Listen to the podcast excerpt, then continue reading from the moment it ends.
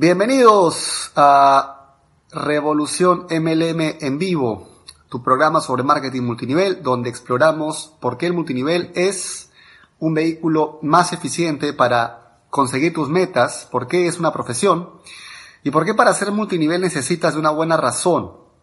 Este programa está dedicado a todos los networkers que quieren tener un negocio apalancado y estable, que les dé libertad financiera y balance de vida para hacer lo que les gusta y no cambiar una trampa por otra.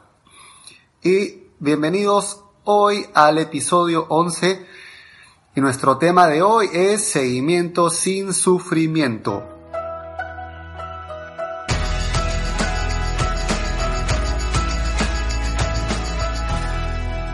Hola a todos amigos, ¿cómo estamos? ¿Qué tal? ¿Qué tal? Qué gusto ver a toda la gente conectándose. Buen jueves, José Luis, Alejandro, Carlos, Paco, qué gusto. Un abrazo, Carlitos, hasta Ecuador. ¿Qué tal, amigos? Cuéntenme de qué ciudades están conectados hoy con nosotros. Como siempre, un gusto estar con ustedes, como todos los días. Jueves, yo aquí ando recuperándome de una fiebre, estaba un poquito agripado, estuve en Buenos Aires el fin de semana en un evento de mi compañía, ya estoy aquí de vuelta en Lima, pero esos cambios de temperatura, teníamos un evento en el Hotel Alvear, y yo me hospedaba a unas 7, 8 calles del hotel, y me, hacía los, los, tránsitos caminando. Y esos cambios de estar casi a 40 grados en la calle y de ahí entrar al hotel a, con aire acondicionado, pero ya estamos mejor. Bien, bueno, eh, y bueno, para los que están entrando recién ahora, pedirles dos cosas. La primera, bueno, que ya la están haciendo, muchas gracias, es eh, los likes, porque con eso Facebook considera relevante el contenido y se lo muestra a más gente para que se puedan conectar. Y lo segundo es que eh, le des aquí a compartir. Tienes una opción de compartir o de invitar a gente incluso a esta transmisión. Eh, si puedes ayudarme a que esta información llegue a más gente, invitando a más personas a que se puedan conectar en este momento. Tómate 10 segundos en dar invitar o compartir en tu grupo privado de tu equipo de trabajo o invitar a tus cinco líderes más importantes o gente que tú sepas que se pueda beneficiar de esta información porque vamos a hablar justamente de seguimiento. Bueno, por aquí veo saludos desde Chimbote, desde Huaraz, Chorrillos, Cajamarca, bien, bueno, Chiapas, genial, Salamanca, bueno, fantástico. Bien, bueno, entonces, Tarapoto también por ahí. Saludos Jefferson, un abrazo. Buenos Aires, un abrazo por allá. Hemos estado ahí el fin de semana, desde el tráfico de Lima. Chorrillos, Guadalajara, México. Un saludo para allá, Geraldine. Bienvenido, Carlos. Pucalpa. Saludos, Luis. Bueno, vamos a empezar. Seguimiento sin sufrimiento. Este es un tema que es muy importante para todos nosotros porque nos hacemos a veces un mundo para entender qué cosa es seguimiento. O a veces incluso para, para definir si es importante o no y empezamos a veces a medir nuestra, nuestra habilidad o capacidad dentro del negocio, eh, ¿por qué tan buenos somos para lograr que una persona se afilie en una primera reunión? A veces decimos, no, es que si yo fuera bueno o si yo fuera mejor, yo debería poder hacer que la gente vea, vea mi oportunidad de una reunión y ya, que saquen tarjeta y quieran empezar. Entonces, a veces nos hacemos esta idea de, de como una especie de vendedor infalible, ¿no? Y eso no, no, no, no es, no funciona de esa manera en redes de mercado, por lo menos no si quieres tener un equipo que se duplique. Hay que entender que el 95% de gente entra por seguimiento, es decir, de cada 100 personas, solo 5 tal vez querrán firmar en el momento en que ven la oportunidad por primera vez. Pero 95 que decidan hacerlo lo harán después de una segunda o tercera exposición. Eh, pero seguimiento no es perseguimiento. Y este es un punto muy importante que hay que distinguir. A veces pensamos que seguimiento es perseguir, es acosar. El día de ayer yo venía haciendo seguimiento a una persona eh, que es una, broker mía de seguros que había visto eh, la oportunidad de mi empresa hacía poco más de un mes y medio, dos meses tal vez, pero por tiempos no llegábamos a coincidir en reunirnos a concretar. Y finalmente ayer me dice que por el momento no lo va a hacer porque le han surgido otros gastos, etcétera, etcétera, etcétera. Y mi respuesta fue perfecto. Cuando tú lo quieres hacer, me avisas. Si sabes de alguien a quien le interesa el producto, me avisas también y podemos ir a medias con la comisión. Personalmente, soy muy light en esa parte de cuando alguien me está diciendo que por el momento no, lo dejo ahí tranquilo. No soy de insistir, porque creo que cuando uno se pone muy insistente comienza la fricción.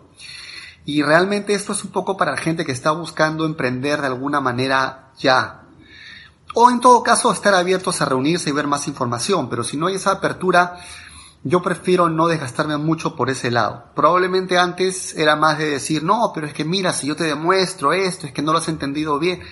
Sí, podríamos hacer eso, pero también ocurre que la gente entiende el negocio como nos lo ve hacer a nosotros. Y si sienten que hay que estar un poco pulseando, probablemente van a sentir que eso es lo que tienen que hacer ellos cuando hagan un plan de acción. Entonces, esto es muy personal, yo no soy muy de presionar, porque prefiero un seguimiento con gente que esté de verdad eh, queriendo empezar, ¿ok? Bien, vamos a dejar las preguntas para un poquito más adelante y ahí las vamos a responder, ¿de acuerdo? Y seguimiento es, eh, si lo tienes que resumir de alguna manera, seguimiento es hacer lo que dijiste que ibas a hacer. Es decir, si yo me reúno con una persona, le digo eh, o le muestro el negocio, le pregunto si está listo para comenzar o está lista para comenzar, si se ve haciendo equipo conmigo y me dice, sí, pero me gustaría ver algo más, yo le digo, perfecto, ¿qué es eso que necesitas ver?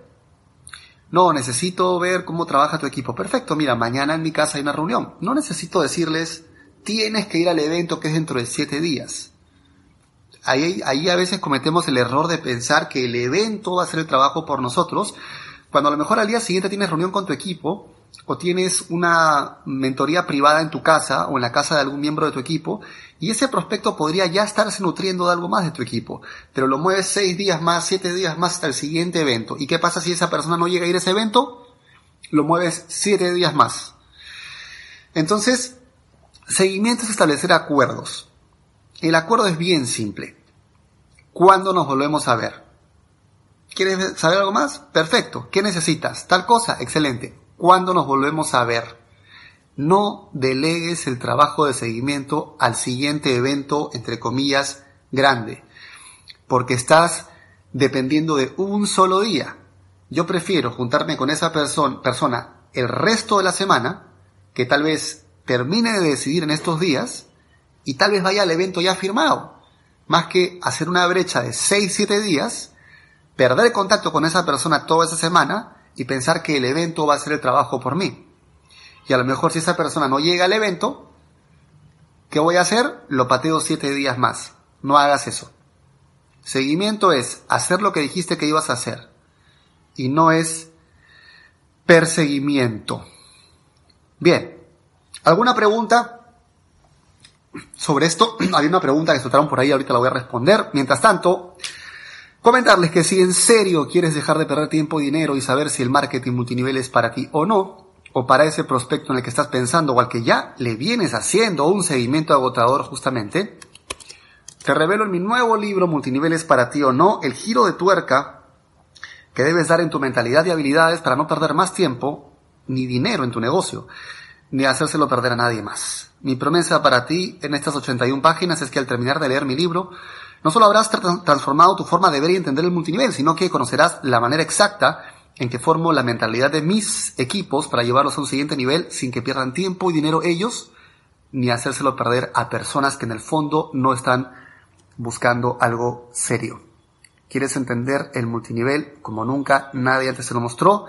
Ingresa a revolucionmlm.com barra libro. Bien, eh, preguntas. Alguien por aquí había preguntado algo hace un rato mm, que me pareció importante responder. No tiene que ver específicamente con seguimiento, pero podría entenderse como seguimiento a, tu equipo. Ya dicen por aquí. José, eh, algunas personas de mi equipo están haciendo otra compañía. ¿Qué hago?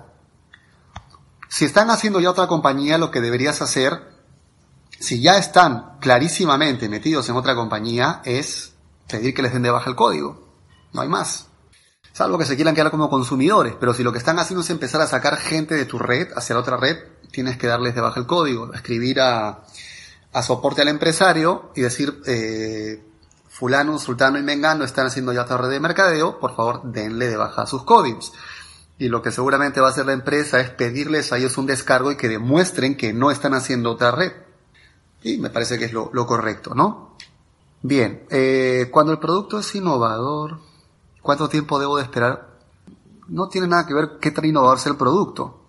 Eh, el seguimiento tiene que ver con si la persona está interesada o no en, hacer el negocio o ser tu cliente. Eso te lo va a decir la misma persona.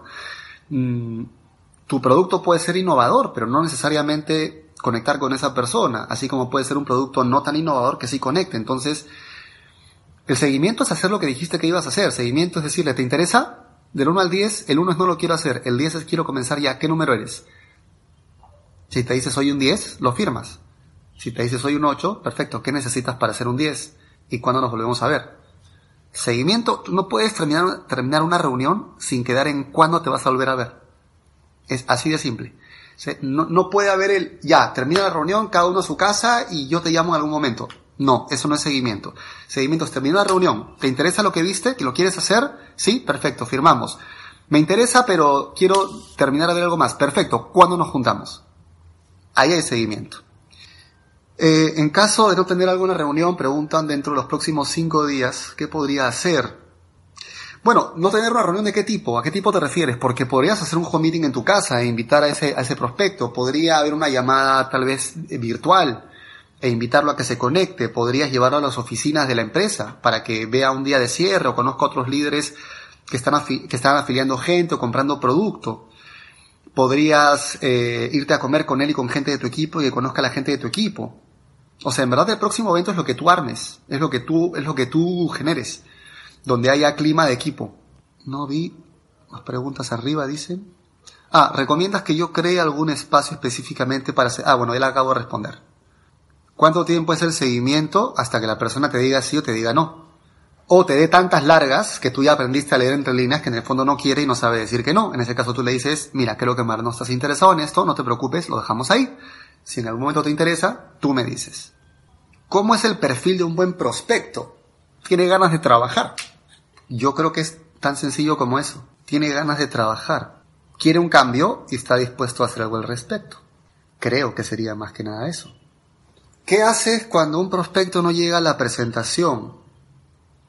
Nada, leo un libro. Si no llego no puedo hacer nada en ese momento, pero tengo un libro a la mano siempre para eh, leer y poder aprovechar el tiempo. Eh, obviamente espero que no le haya pasado nada a esa persona. Probablemente la llame y le pregunto. Bueno, primero que nada que reconfirmo si va a ir, ¿no? Si, si he quedado con esa persona mañana, bueno, hoy día le digo, y mañana nos vemos como quedamos y el día mismo, una hora antes, le digo, oye, este, eh, nos vemos en una hora. ¿Sí? Igual yo estoy ahí. Obviamente, si, me doy si, si una hora antes no ha respondido ningún mensaje, igual yo voy a estar, pero voy a estar seguramente con material, con un libro, porque ya me quiero cubrir de que, de que no vaya a llegar. Eh, pero no asumo nada. Si simplemente no llega y no, no se reporta, bueno, trato de comunicarme con esa. Sí, decía, trato de comunicarme con esa persona y veo si le ha pasado algo.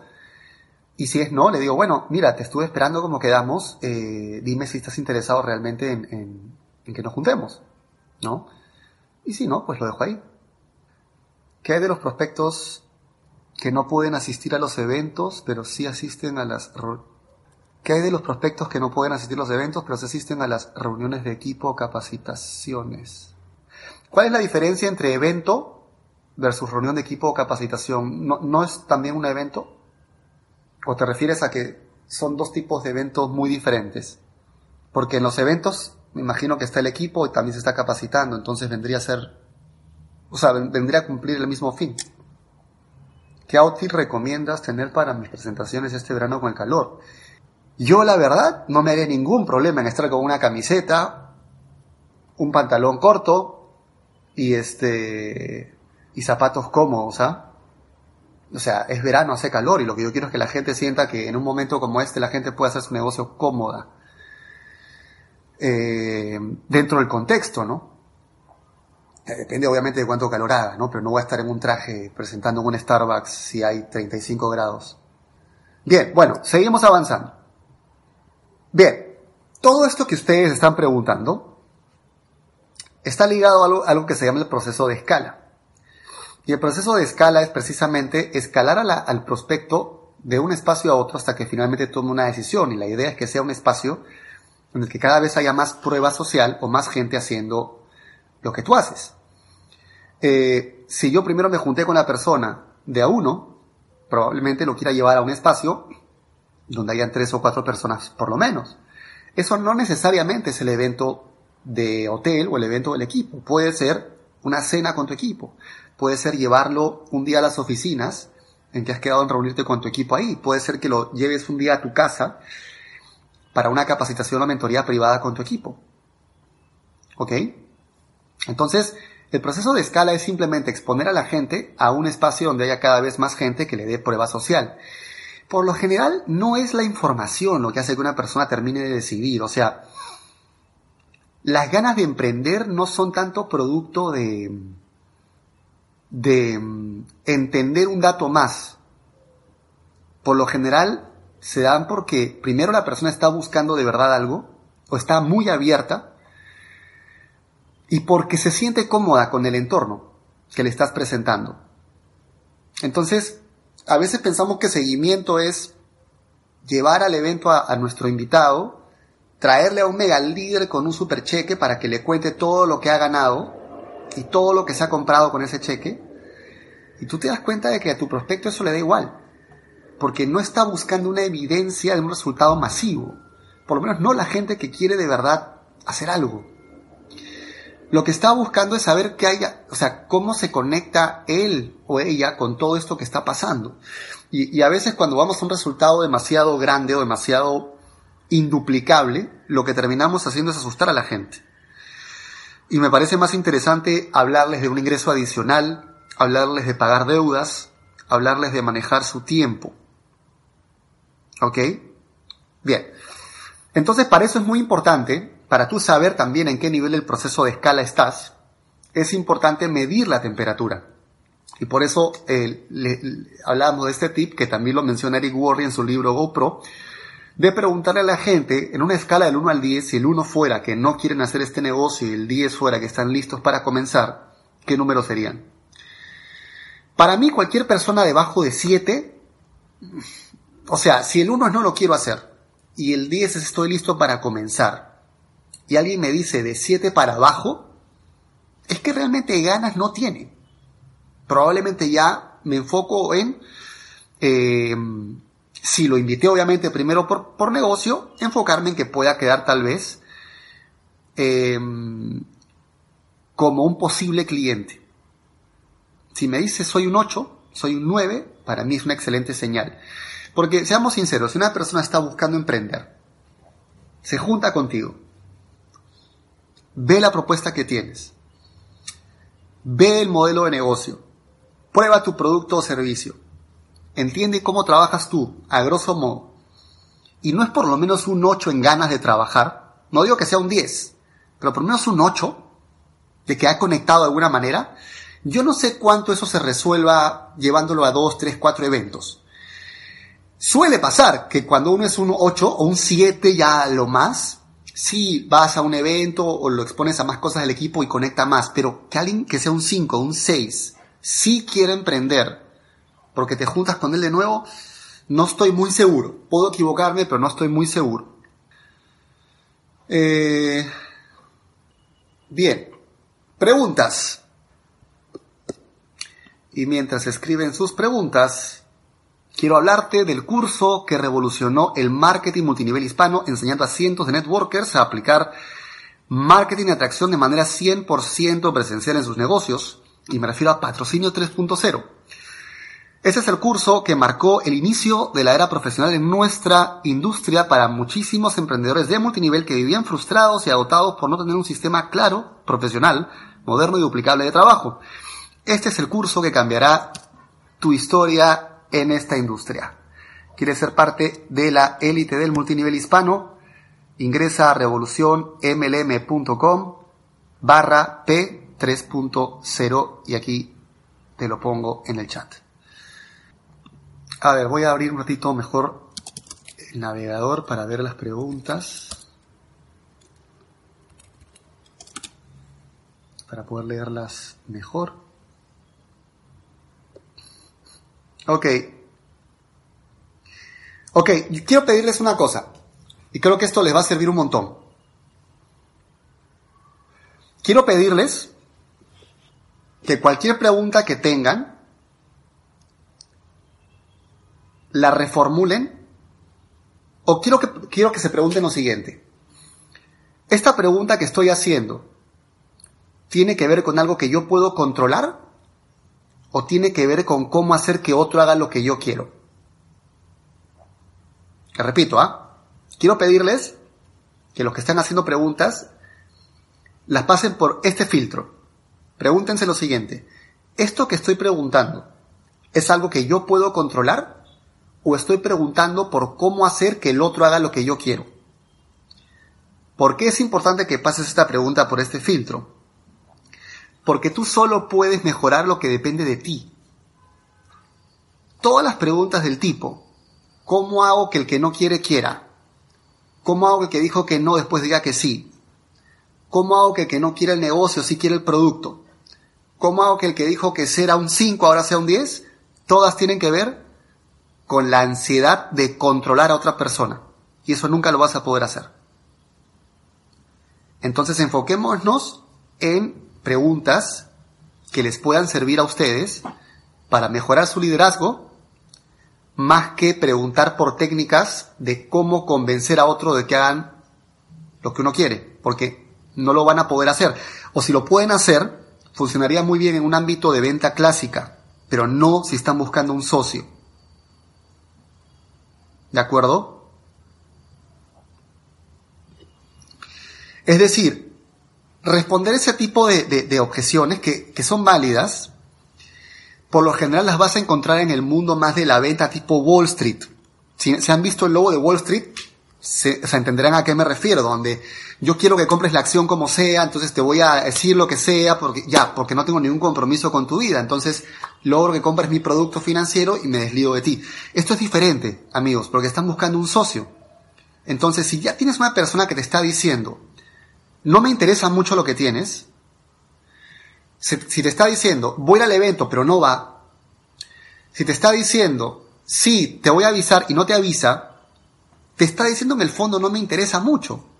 Entonces, lo que tú tienes que saber es aprender a escuchar no, más que pensar en cómo convierto el no de alguien en un sí. ¿Ok?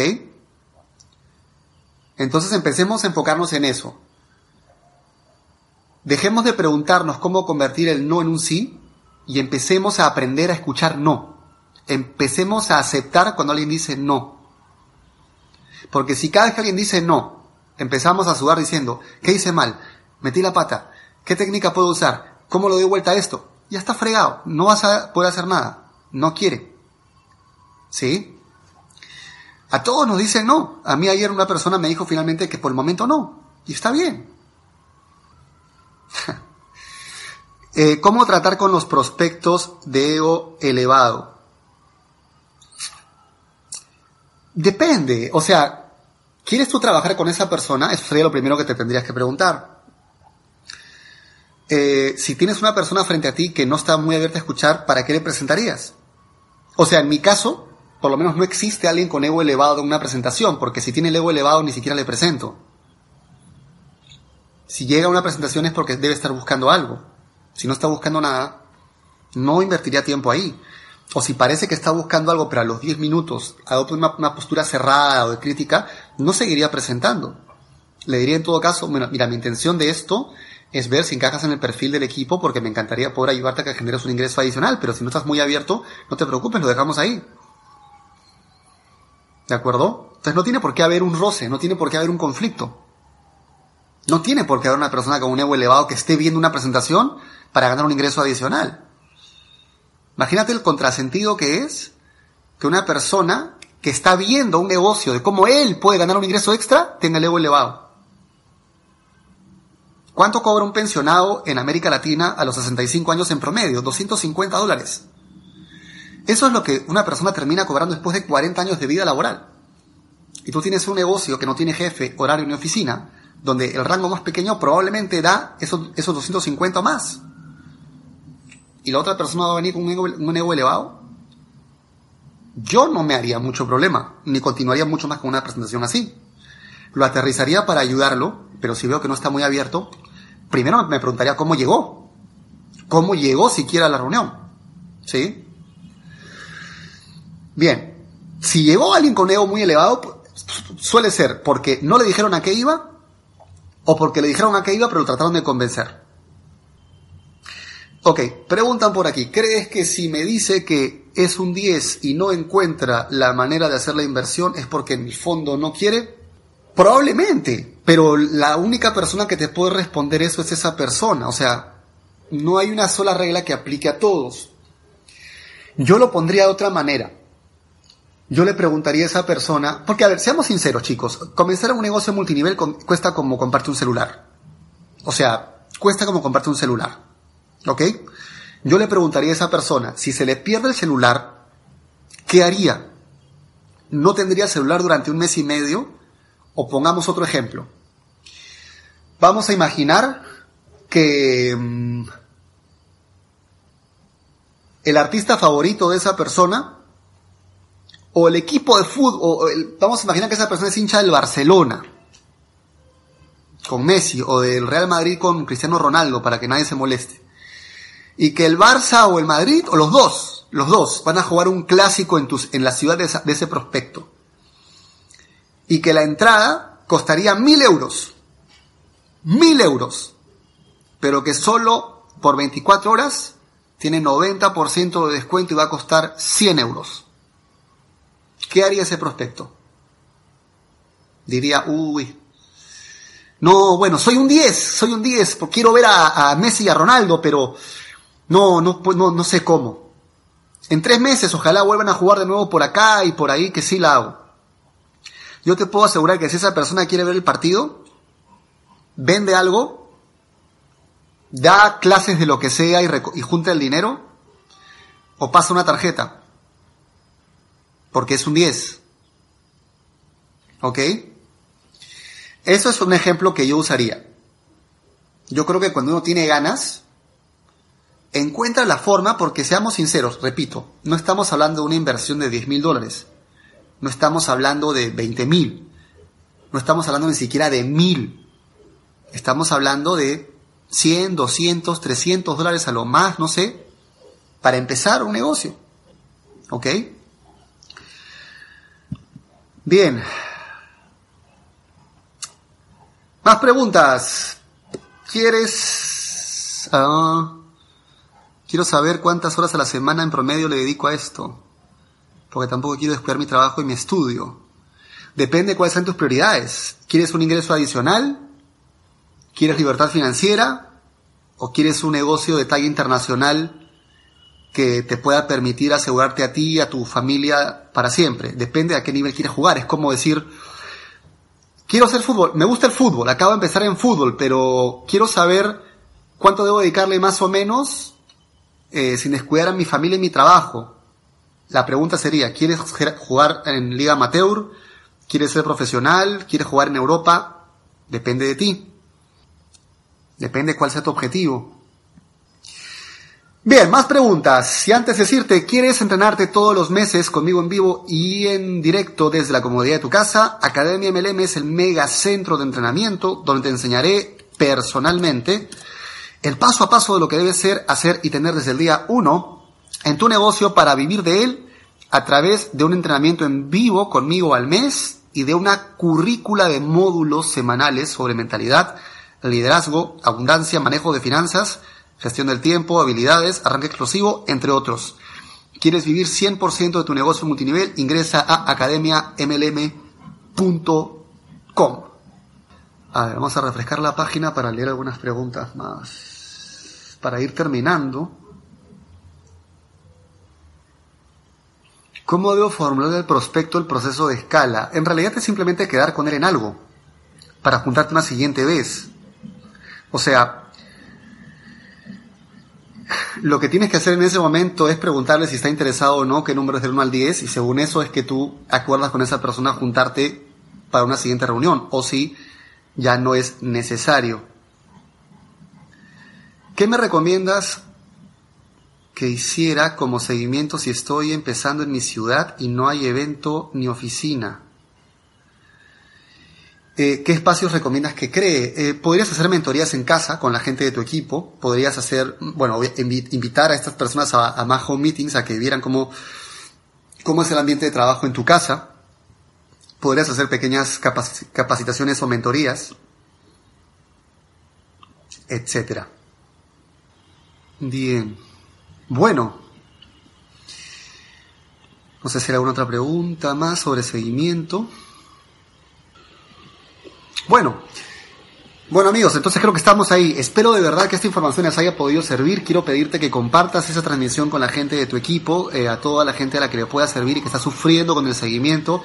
Aquí hemos visto tips muy muy simples, muy al punto. Hemos hablado eh, de que el 95% de gente entra por seguimiento, que el seguimiento no es perseguimiento, que simplemente es hacer lo que dijiste que ibas a hacer que es importante seguir un proceso de escala e ir midiendo la temperatura del 1 al 10. El 1 es no lo quiere hacer, el 10 es está listo para comenzar.